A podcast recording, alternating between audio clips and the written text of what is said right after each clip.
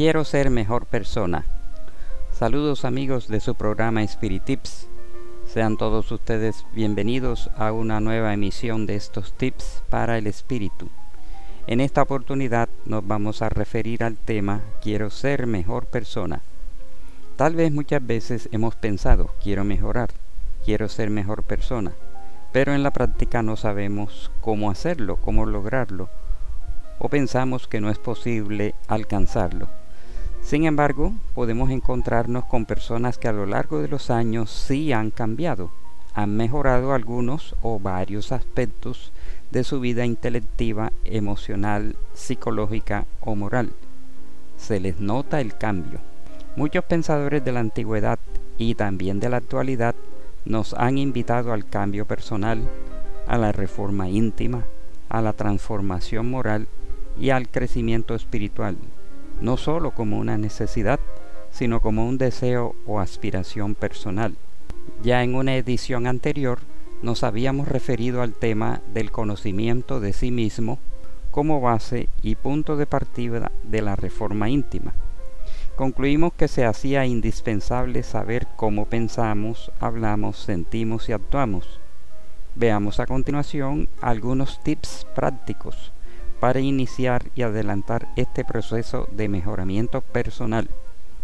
Primero, una vez hemos alcanzado un nivel aceptable de conocimiento de nosotros mismos mediante el hábito diario del autoanálisis, en el que ya hemos ido identificando los puntos negativos, críticos y problemáticos de nuestra personalidad, tenemos claro qué es lo que hay que corregir, superar y mejorar.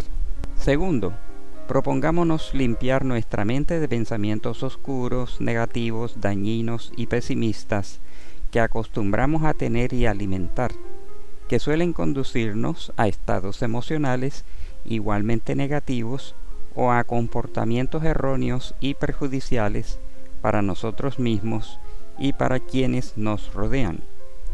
Dispongámonos a reemplazarlos por pensamientos equilibrados, saludables, optimistas, positivos, edificantes y constructivos. Somos dueños de nuestra casa mental y en esta admitimos solamente las cosas buenas que queremos para nosotros mismos y no debe haber lugar para pensamientos negativos. Recordemos que somos lo que pensamos. Tercero, propongámonos mejorar cada día nuestro campo emocional. Esto se puede lograr escogiendo, manteniendo y cultivando emociones equilibradas, sanas, positivas, edificantes y satisfactorias. Recordemos igualmente que también somos lo que sentimos. No hay razón válida para seguir cultivando las hierbas indeseables del campo emocional. Cuarto, recordemos que el carácter de una persona es la manera en la que ésta reacciona habitualmente frente a una situación. Casi siempre reaccionamos de la misma manera ante las mismas situaciones y circunstancias.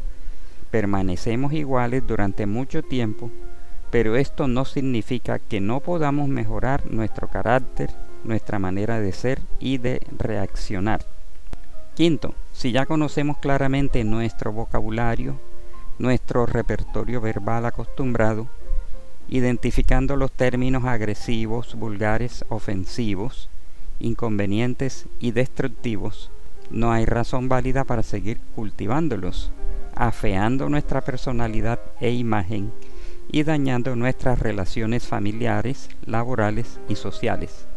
Dispongámonos sincera y decididamente a limpiar cada vez más nuestras palabras, expresiones y conversaciones utilizando este valioso recurso del alma para edificar, ayudar, orientar y educar.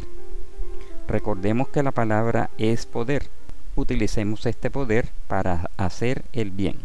Sexto, veamos ahora la conducta, el comportamiento y las acciones, que es lo que al final cuenta en nuestras relaciones sociales y en nuestra vida en general como personas, como seres humanos. Así como pensamos y sentimos, así actuamos.